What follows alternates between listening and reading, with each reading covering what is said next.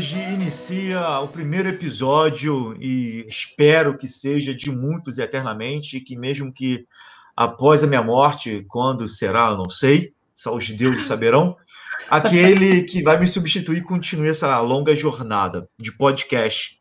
E com o primeiro episódio, é, vamos falar sobre o dia 8 de março, né, que é o Dia Internacional das Mulheres. E para esse dia, né, é, vamos, convidamos, perdão, convidamos, estou nervoso aqui, convidamos a Juliana Cavalcante, doutoranda do FRJ, pesquisadora do LER, Laboratório de História e Experiências Religiosas, que irá dialogar, conversar conosco, um bate-papo bem formal, nessa noite é, bem interessante, chuvosa no Rio de Janeiro, é, quem é você, Juliana, nesse dia tão glamuroso, noturno e fresco do Rio de Janeiro?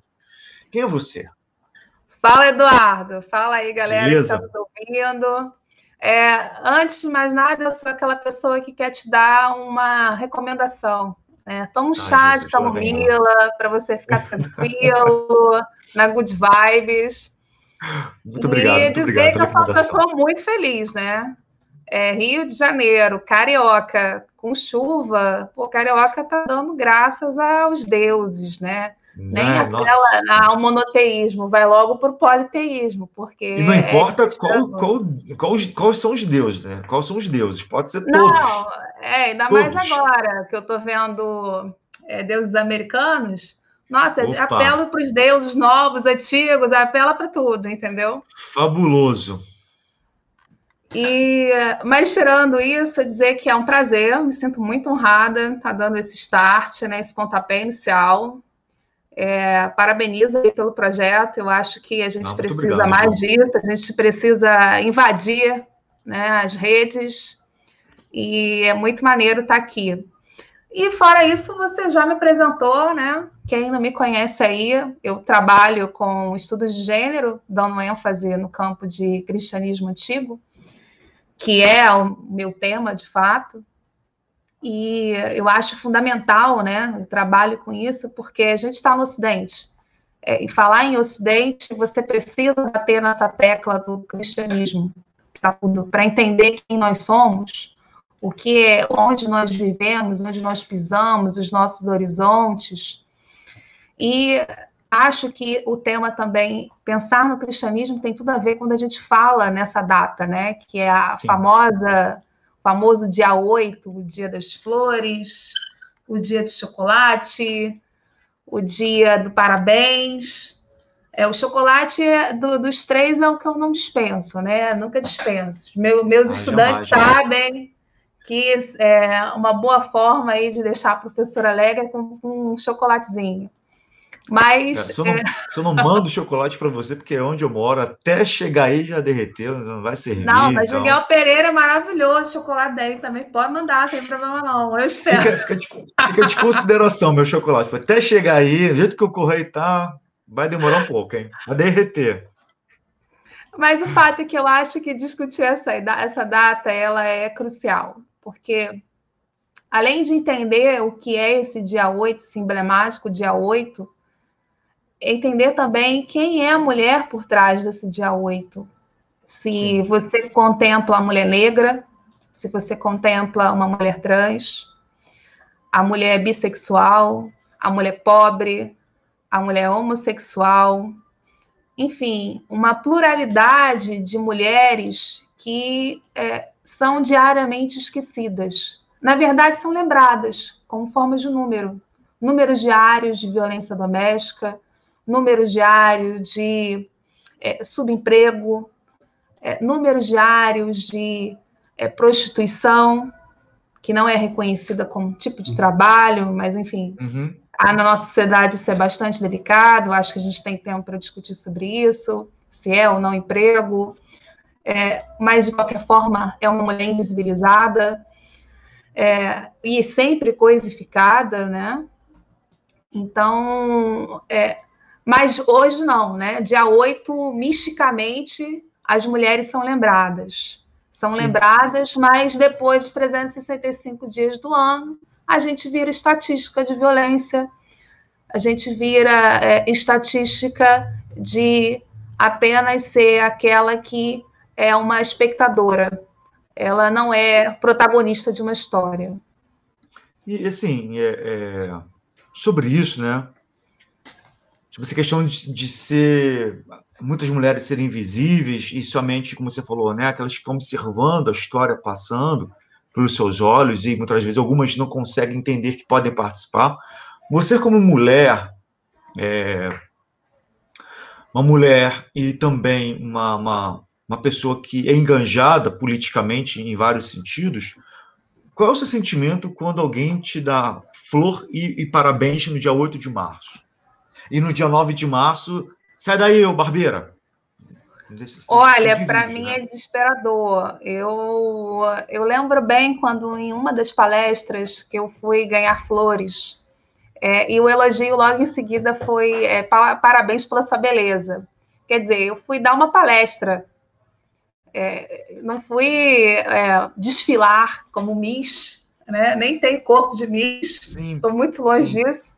Mas é, perceba, então eu posso ter falado por 40, 50, sei lá, 60 minutos. Mas o que interessa no final são os meus tributos físicos. Então, a mulher sempre é reduzida por, pela, por um objeto. É, e esse é o desconforto. É a ideia de que dar flores, é, eu sou uma coisa, dois, então nada do que eu falo é, é secundário. Dois, eu sou aquela que é vulnerável, então tenho que ser constantemente protegida. Numa sociedade em que você. É, as mulheres são educadas a ter medo de sair, entende? Porque isso é um absurdo. Eu sempre falo que a ideia, o debate de segurança pública deveria se passar por uma questão de gênero, porque as mulheres nunca são contempladas nesse debate. As mulheres uhum. têm que sair na rua, elas aprendem ainda muito cedo, nós aprendemos há muito cedo, a ter que conviver com assovio, a saber que a gente não pode andar em determinados lugares, porque você não é só assaltada, você pode ser vítima de estupro. É, e isso. no final você ainda foi o quê?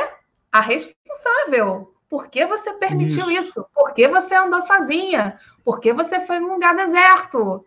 É, então, é, tem essa, essa tensão aí. Então, são essas coisas que é, particularmente me incomodam quando eu, eu, eu escuto, quando alguém quer me dar flores. Eu sempre penso, por que, que não me dão dinheiro?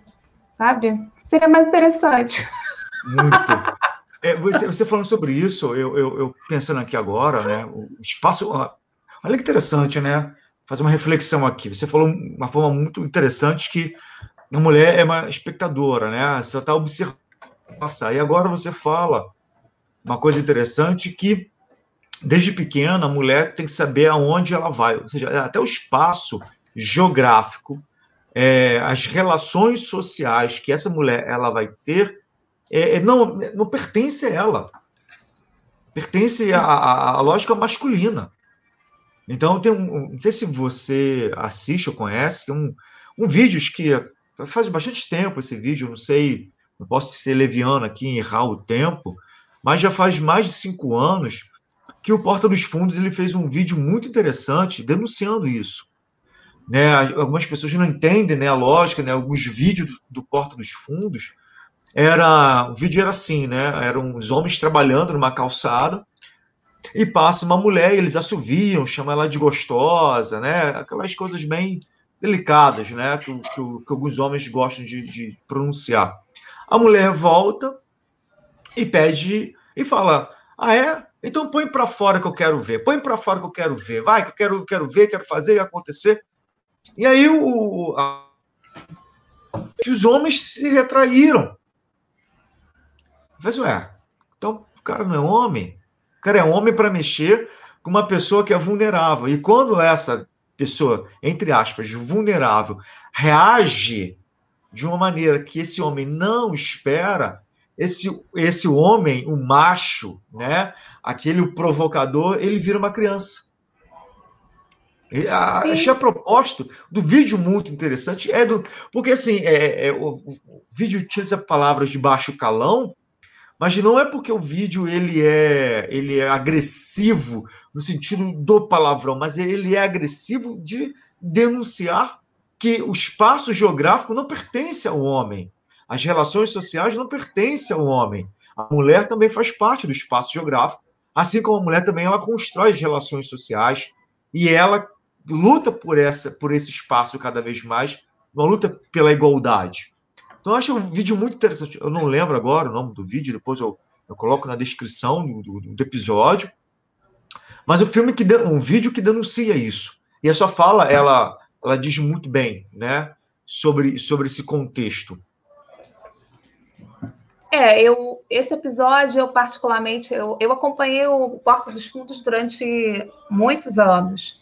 Agora eu estou um pouco mais indisplicente, assim mas até porque eu acho que eles têm uma outra vibe agora. Sim. Então eu não tenho acompanhado tanto. Mas enquanto você falava, é, duas coisas eu fiquei pensando. A, a primeira delas é que, é, historicamente, as mulheres têm um espaço geográfico, na verdade. Só que esse é o problema do espaço, é o espaço privado. É, o uhum. problema é quando nós adentramos o espaço público. É, e esse espaço Isso. incomoda.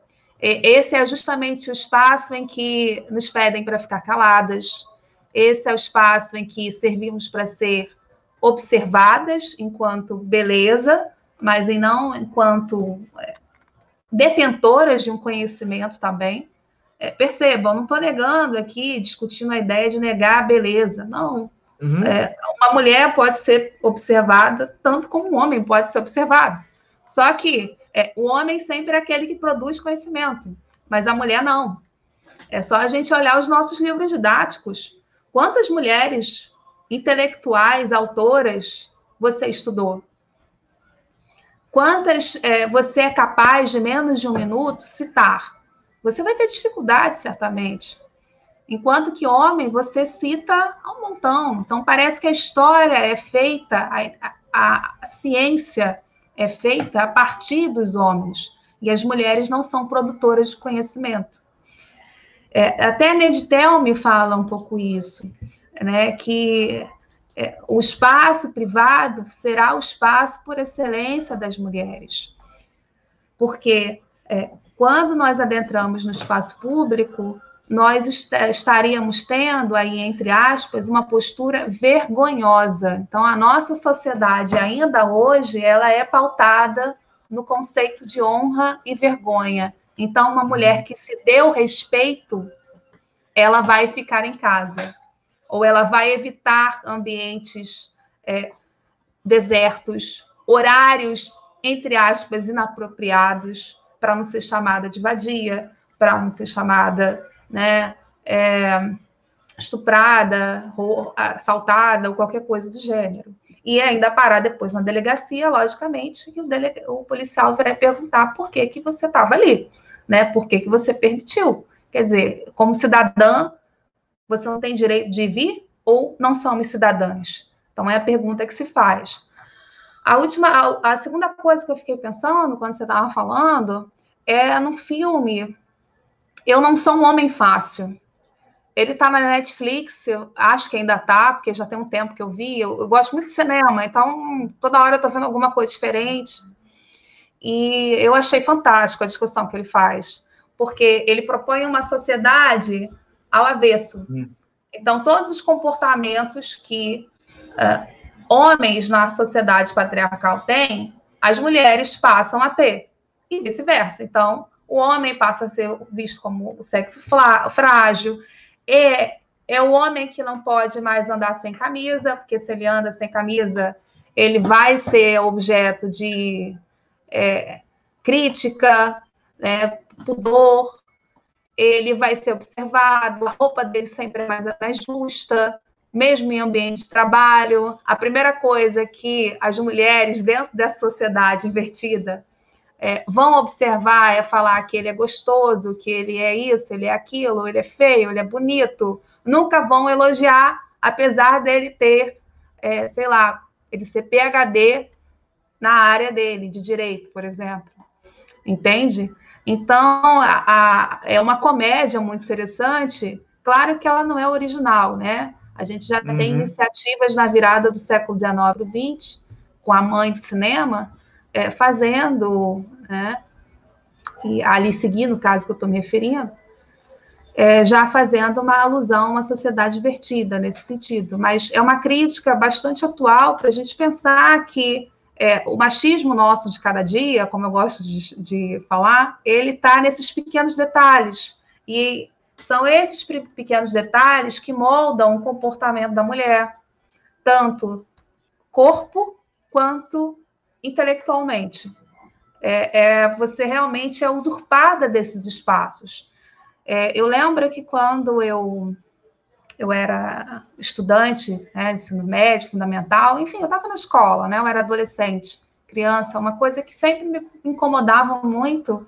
Eu, na época, pensava em fazer física ou matemática. Graças é, o meu sonho. eu pensava em fazer assim, porque eu falei, caraca, eu lembro que eu li o livro História da Matemática e eu me sentia muito incomodada, porque eu não conseguia encontrar homem, é, mulher, só encontrava homem, homem, homem.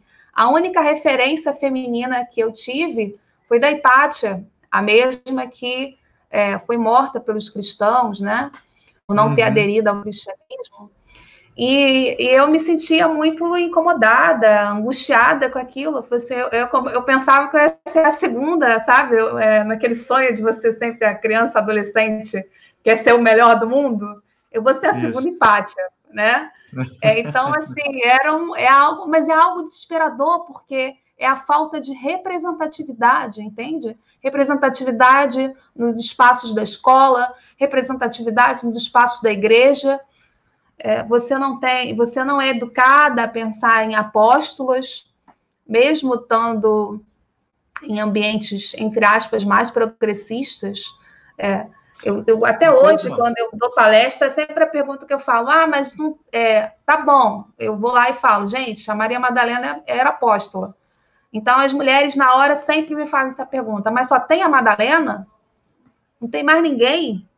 Entende? Então você vê que há uma escassez de representatividade e, ao mesmo tempo, esse Sim. público feminino clama por isso.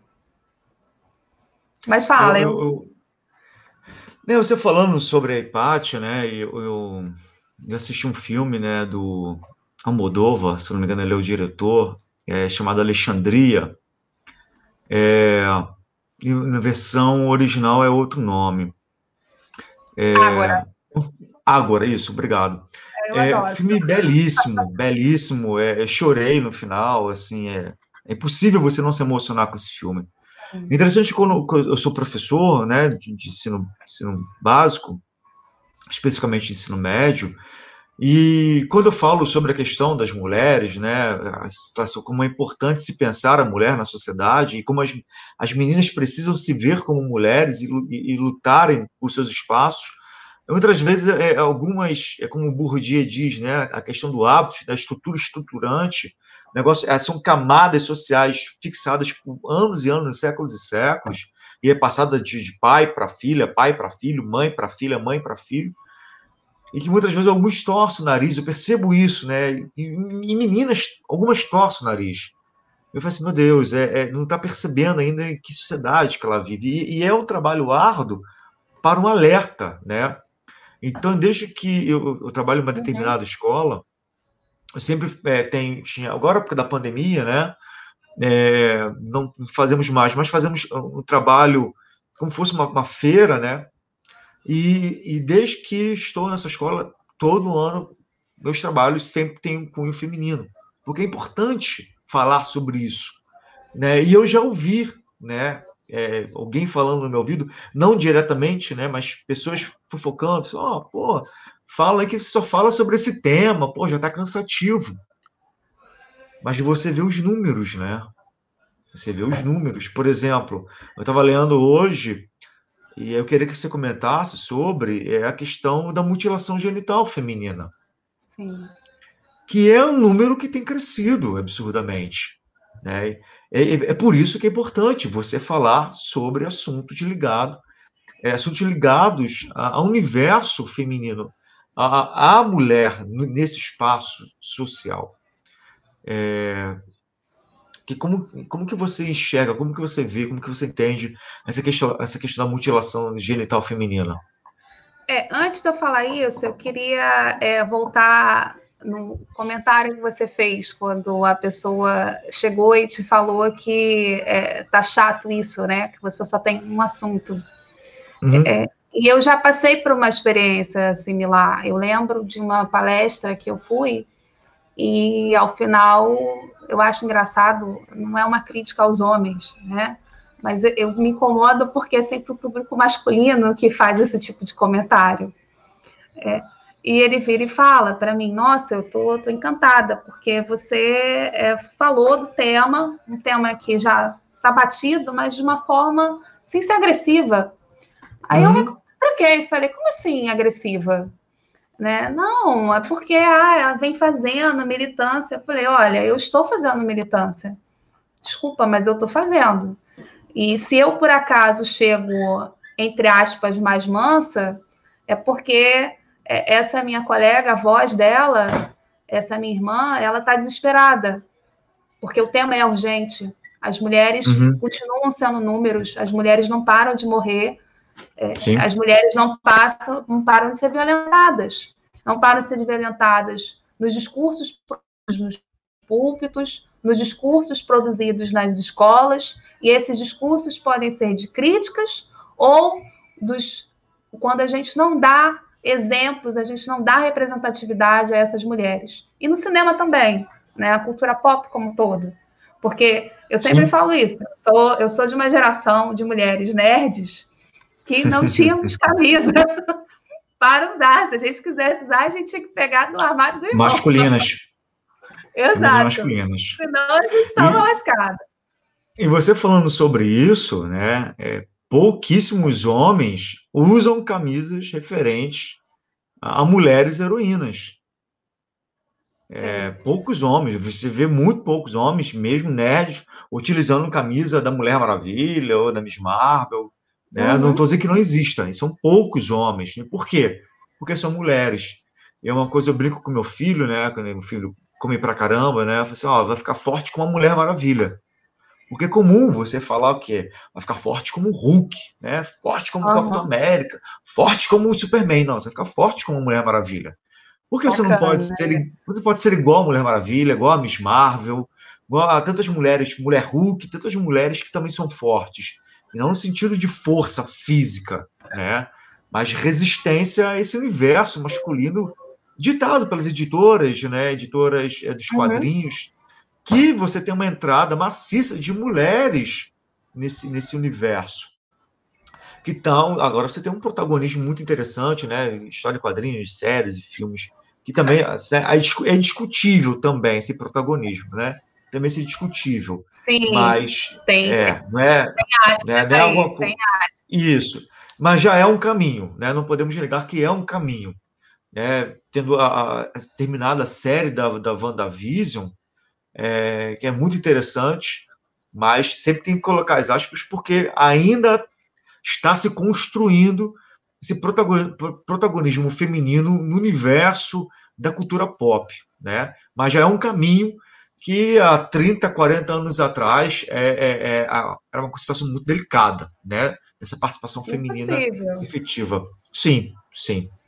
Mas diz aí, é, continua. Você é entrevistado. Mas né? é, dando continuidade, não, é, tá maneiro o papo, mas dando continuidade, eu acho que é, essa questão tem relação direta quando você fala sobre é, esses índices.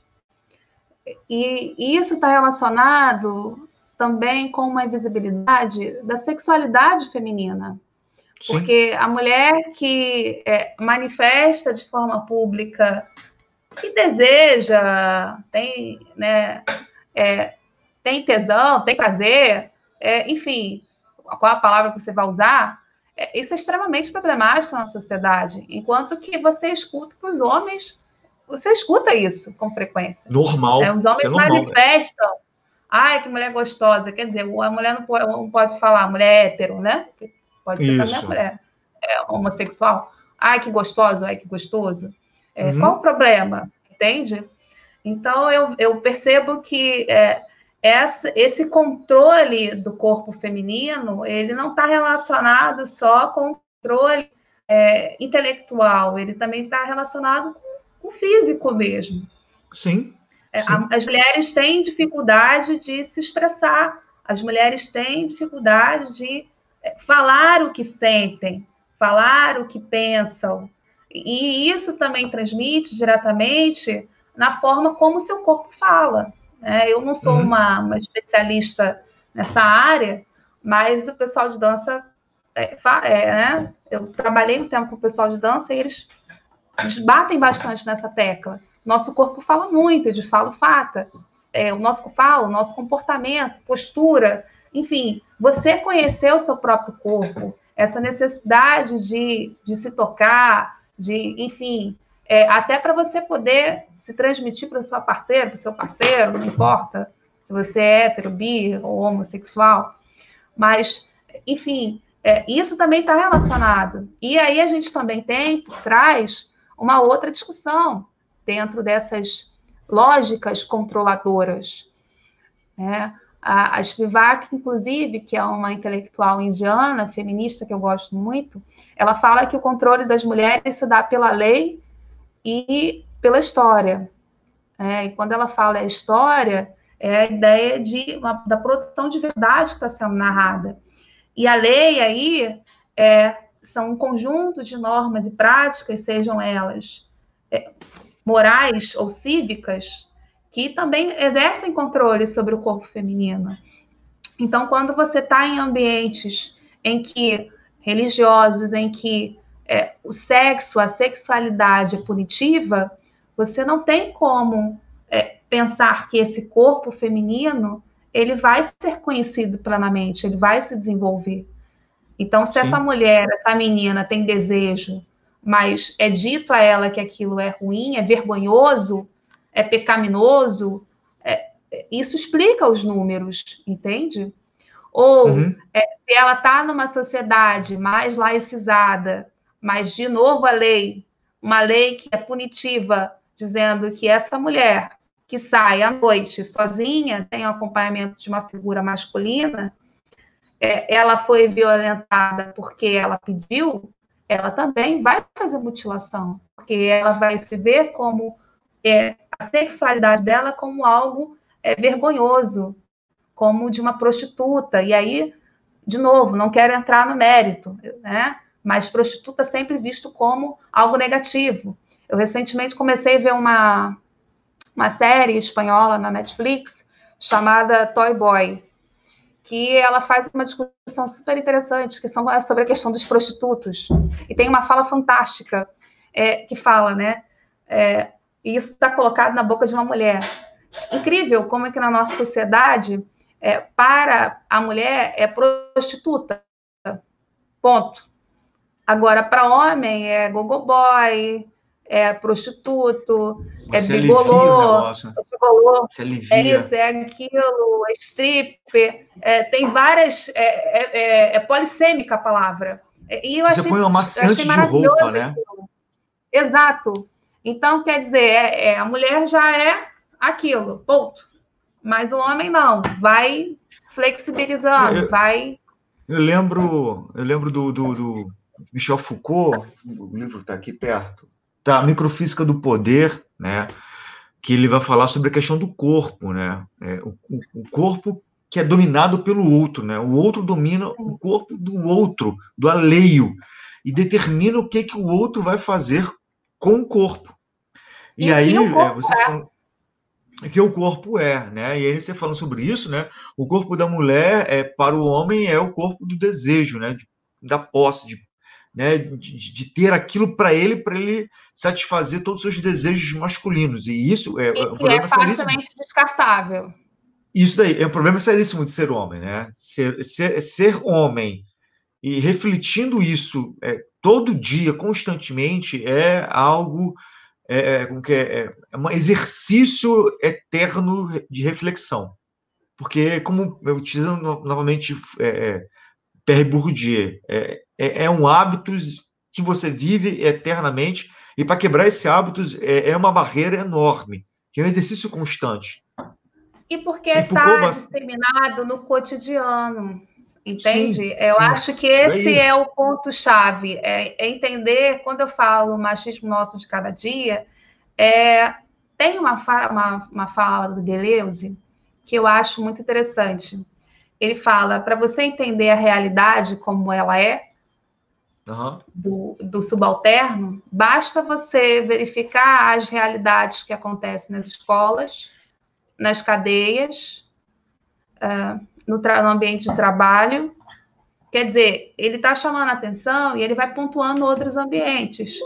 É, ele está chamando atenção para essa materialidade, é, esses preconceitos, esse machismo, no caso, que se constrói no dia a dia e que às vezes você nem tem consciência, porque já está tão disseminado que Sim. ele vai ali, ele está pulverizado. Um é exemplo. É normatizou. Eu, exato. Quer ver um exemplo? Que é, mulheres, meninas, fazem muito esse tipo de, de comentário, esse mimimi.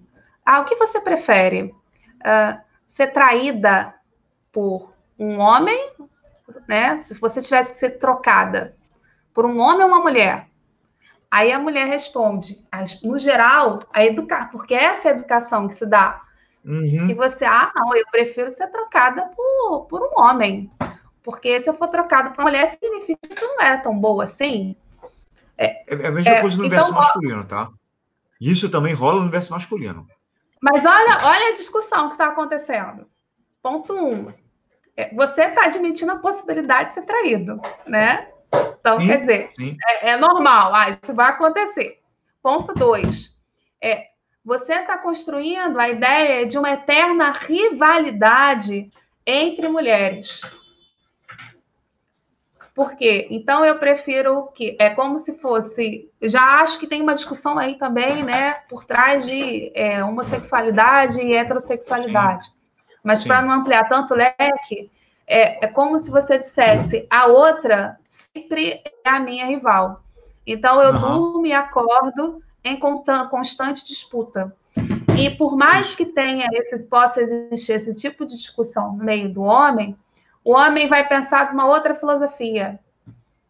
Vai uma, vem 18.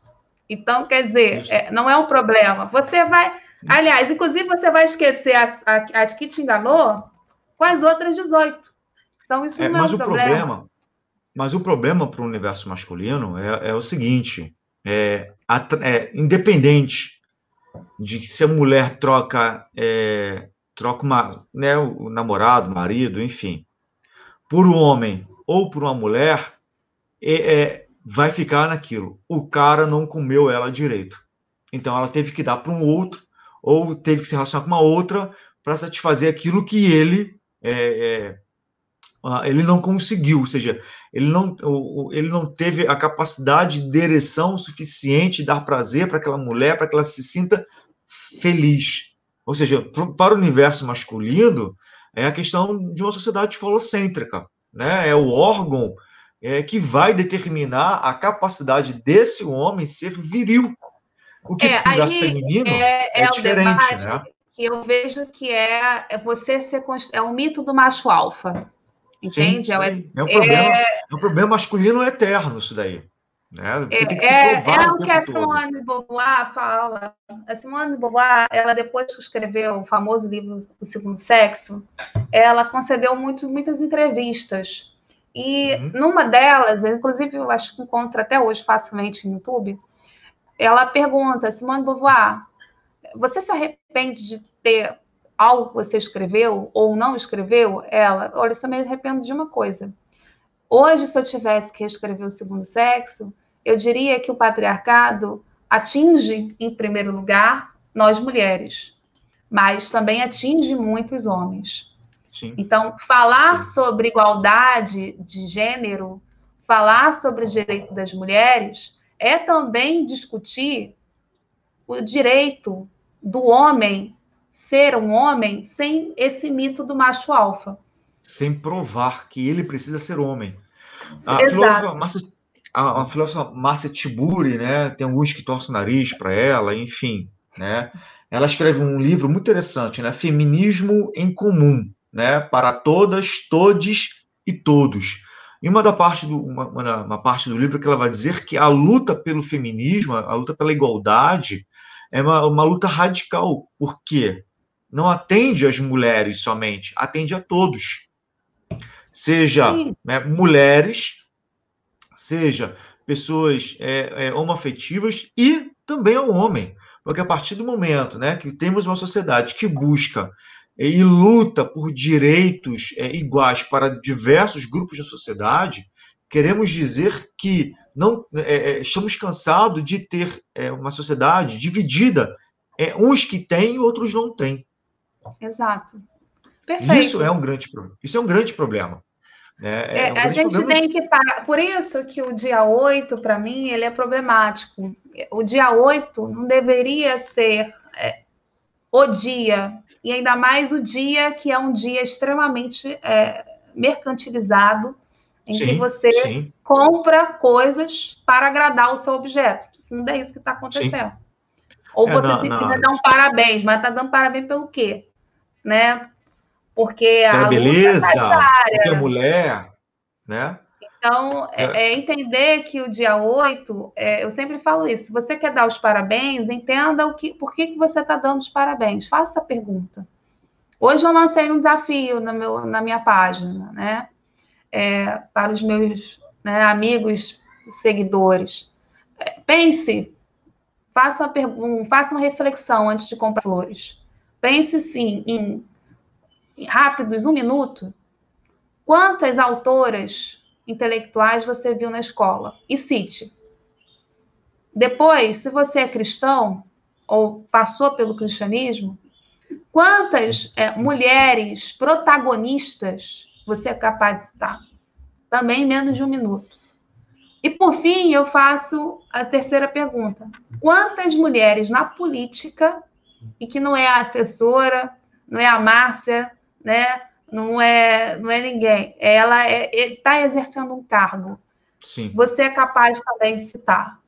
E Falando... citar sem entender que ela chegou àquele cargo também porque ela usou o, o, o corpo, que é uma crítica, inclusive, recente que o Porta dos Fundos passou, em que ele uhum. faz uma piada que não importa o posicionamento político dela, ela precisa ser respeitada. Você pode não gostar, por exemplo, eu tenho críticas ao posicionamento político dela, mas vendo que ela foi eleita pelas pautas e não pelo corpo. Sim. Entende? Sim. Se você quer fazer críticas, faça as ideias, e não porque ela é um rostinho bonito. Então é sempre é... assim: a mulher nunca consegue um cargo, ela não pode falar porque ela tem algo a dizer. Ela, você está dando o direito de fala porque ela é um rostinho bonito. Você falando sobre isso, eu lembrei de um, de um, de um evento muito, muito chato e, infelizmente, tem pessoas que vibram né, com, esse, com esse evento. Uma discussão entre Maria do Rosário e, então, na época, o deputado né, Jair Bolsonaro, sobre a questão do estupro, né, de um camarada que estava sendo condenado, tal de Champinha, né, e ele absurdamente, né, defendendo que ele deveria continuar preso porque fez isso, isso, aquilo, e a Maria do Rosário estava dialogando uma outra proposta, falando de uma outra coisa, e ele aponta na cara dela, ele, ele, poderia, ele poderia ter todo o direito de discutir com ela sobre as ideias dela, sobre discordar em tudo que ela fala, questão política, ideológica, enfim, né?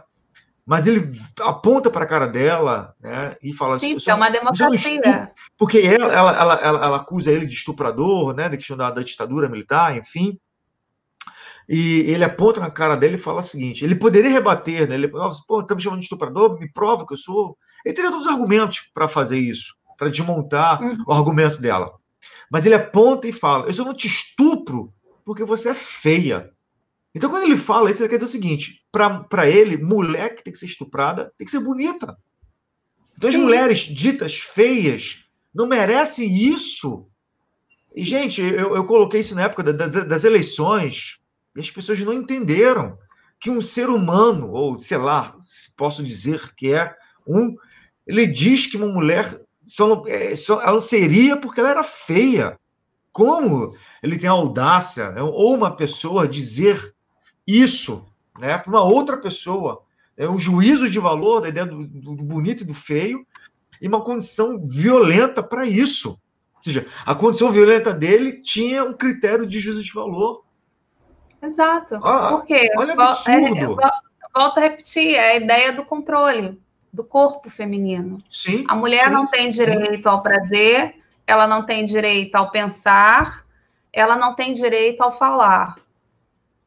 Entende? Então, ela é cerceada na esfera pública em todos os campos. Então, o que, que sobrou para essa mulher na esfera pública? Ela só é a coisa bonita. E detalhe, uhum. Ela precisa ser a coisa bonita com homens vigiando do, é, do lado. Caso contrário, aí ela já é a prostituta, a oferecida. E isso, isso. eu gosto sempre de lembrar que há uma exposição, e eu acho uma pena essa exposição ter chegado aqui no Brasil, é, com roupas de mulheres que foram estupradas. Nenhuma dessas roupas era, entre aspas, entre aspas indecente. Não era uma roupa curta, né, de oferecida. Essas mulheres Sim. estavam voltando dos seus trabalhos ou indo para os seus trabalhos. Essas mulheres estavam saindo de um ambiente de, de interação, contato, retornando aos seus lares, ou estavam dentro de suas casas e foram violentadas. Porque o estupro também pode acontecer dentro de casa. É bom lembrar que Sim. não é porque você está casado que você tem controle sobre o corpo né? É. é, se a pessoa diz não, você tem que aprender, querido. É não, né? Então é bom também a gente lembrar, porque às vezes a gente acha que violência doméstica não está envolvimento de estupro. Ou uhum. a pessoa que foi estuprada nunca é casada. Não, também Isso pode acontecer. Acontece, infelizmente.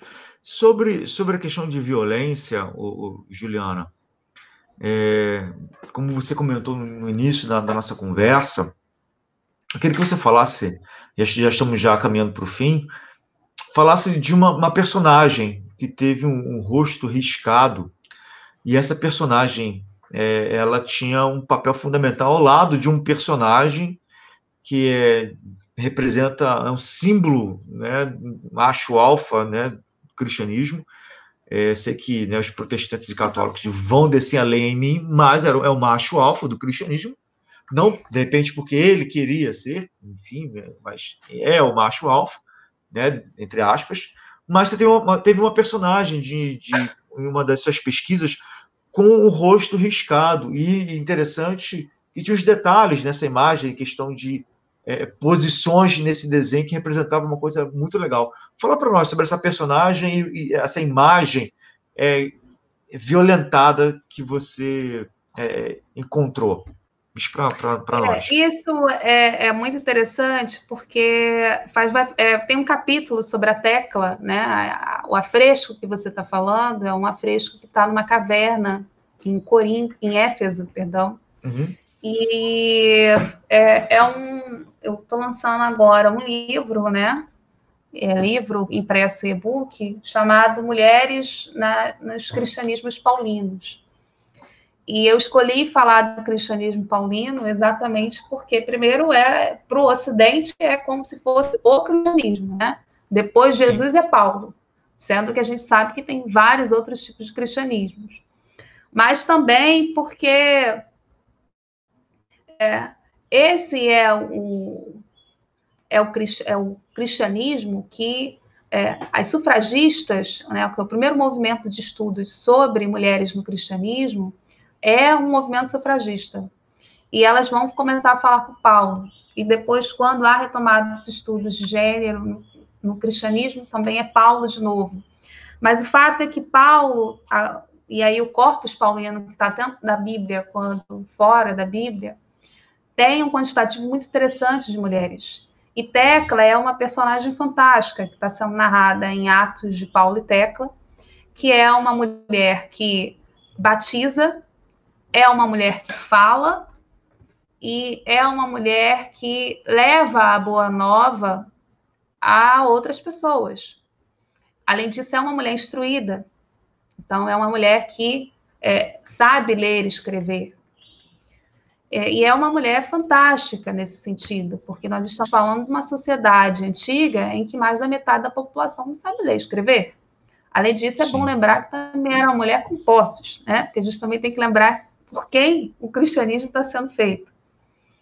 E, é, mas, enfim, não sem adentrar essa questão, a tecla ela vai ser, do ponto de vista do culto, ela vai rivalizar e por muito pouco vai ultrapassar a figura de Maria, mãe de Jesus.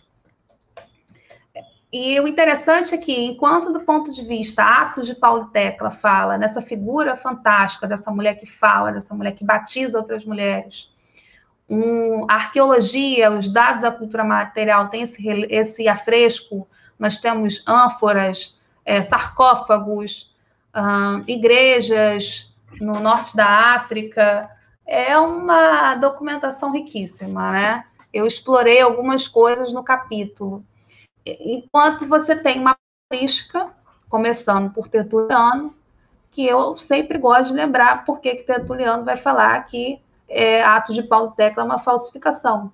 Ele vai virar e dizer onde já se viu um texto ser um texto autêntico de Paulo uma mulher que é, é instruída, uma mulher que fala. Não, esse texto é falso. Quer dizer, olha o argumento o argumento é, o que, se a gente fosse colocar na, é, numa expressão, num conceito atual, é a famosa cancelamento. Entende? Essa mulher, o texto só é falso, ele não é autêntico.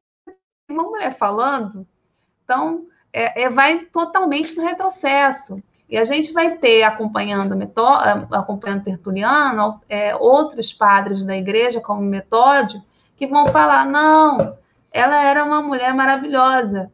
Sabe por quê? Ela era virgem e muito silenciosa. Quer dizer, é, os caras vão silenciando, cerceando a voz dessa mulher. E isso aconteceu com a Fresco. É uma violência também. Vazaram os olhos e riscaram as mãos. É, e ela estava com gesto de ensino. E eu e eu também aponto que muito provavelmente ela também estava segurando uma espécie de um, um livro, um papiro, né? um códex, muito mais provável, porque Paulo usa um códex. E ela está fazendo o mesmo movimento que ele, ela está ensinando e olhando de forma fixa. Só que como seja... é, a imagem foi muito depradada, a gente não tem como ter certeza se ela estava segurando, mas eu tenho, eu diria que pelo, com, pela harmonia da imagem é o mesmo tamanho, um tamanho natural. Os dois estão então em pé de igualdade de ensino. O cristianismo antigo tem sim mulheres falando, mulheres levando a boa nova de Jesus. O problema é que nós temos algumas figuras masculinas que vão estar incomodadas e vão fazer esse tipo de violência nas imagens, que vazar os olhos, riscar, é um padrão é, de violência estética. Isso, ao longo da história, isso aparece. O Carlo Ginsburg mesmo, do Reverência Terror, ele dá bons exemplos disso é, na história moderna. E é, você tem, do outro lado, em contrapartida, textos sendo produzidos em que essa mulher vai virando o quê?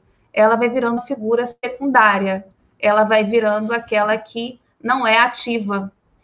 É, outro padrão que eu falo que é fantástico, que deve ser estudado, são as viúvas. Eu, nesse livro, eu também produzi um capítulo sobre as viúvas.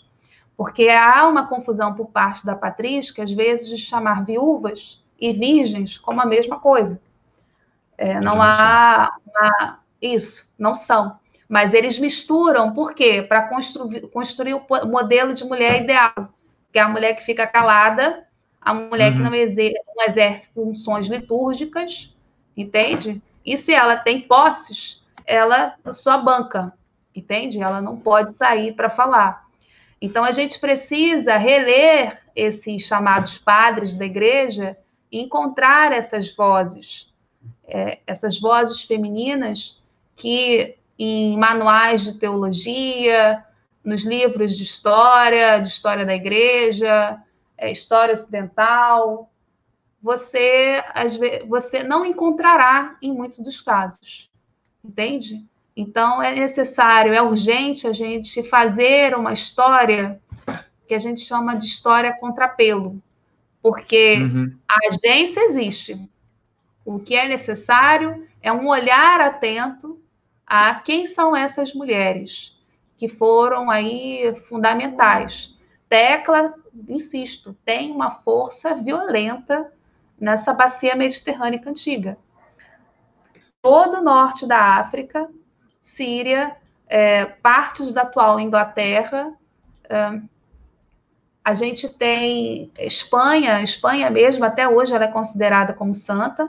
Então, para você ver como que na Itália também, para você ver a força né? dessa mulher, então ela não conseguiu ser apagada, entende? E as viúvas, por exemplo, essas viúvas, elas são tão, tão potentes nesse cristianismo antigo que elas chegam a instituir um cargo litúrgico chamado viúvas que elas têm o mesmo pé de igualdade que os bispos, por exemplo, em contexto de século III, século IV, até o século V, VI, mais ou menos. E, mas ainda não significa que não tem porradaria comendo, né? Porque uhum. tem homens escrevendo, como Hipólito de Roma, é, textos, materiais que ele vai estar tá criticando essas viúvas, não tenha dúvida. E, mas a gente sabe qual foi a história que venceu. Então, é aproveitar a arqueologia, aproveitar esses textos e fazer essa leitura a contrapelo, até para que a gente possa produzir a representatividade. Porque se a gente tem, por exemplo, imagens belíssimas de meninos e meninas que estão aí segurando bonecos, bonecas de meninas negras, né? ou das suas heroínas o menino que, quando crescer, quer ser tão forte quanto a Mulher Maravilha. Isso é belíssimo, porque Sim. são exemplos. É, a gente começa a pintar uma realidade mais, mais real. Quando eu falo, é, parece que eu estou sendo redundante, mas não, porque a gente vive numa realidade imaginada. É, não tem mulher, não tem pobre, entende? Não tem. Não, é, é muito singular. Então, eu acho que reler a história, produzir essa história mais pé no chão, ela é urgente, porque a gente tem um público aí clamando por isso. Enfim, falei demais, né? Foi belíssimo. É, eu queria dizer que, quando você está falando de tecla, eu lembrei de uma frase que assisti um seriado há pouco tempo, que é, poderíamos dizer, ou afirmar, não sei, que a tecla é, é mais poderosa que o Mago Supremo. Eu, eu acredito nisso.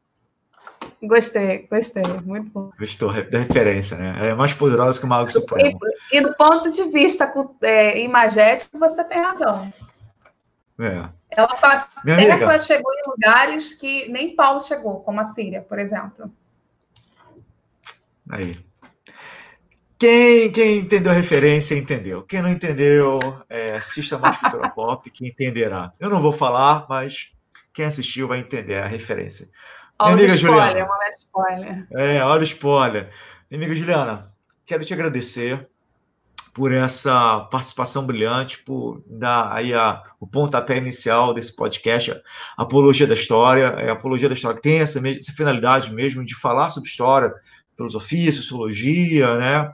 E ampliar os debates né, para que possamos construir uma sociedade é, daqueles que estão excluídos, né, os excluídos é, falarem, né, serem enxergados, participarem. Porque, infelizmente, assim como, como as mulheres, né, muitos estão excluídos da sociedade.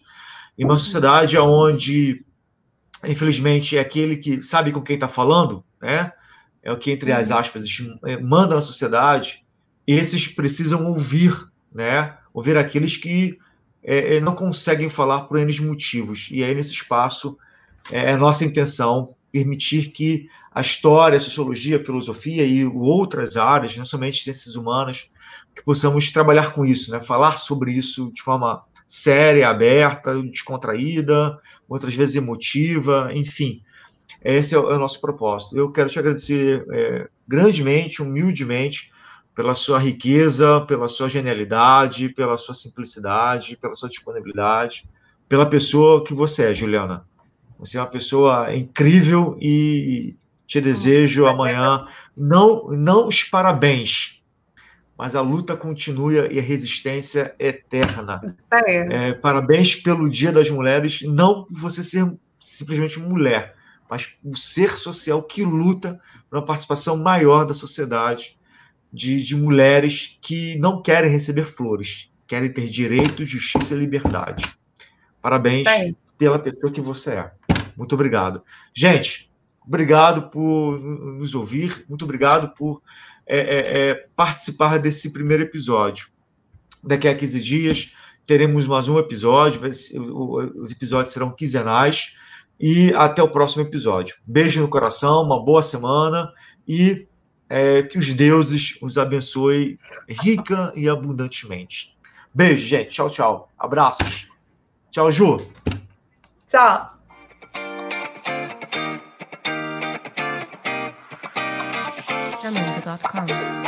There's not a single day that passes without you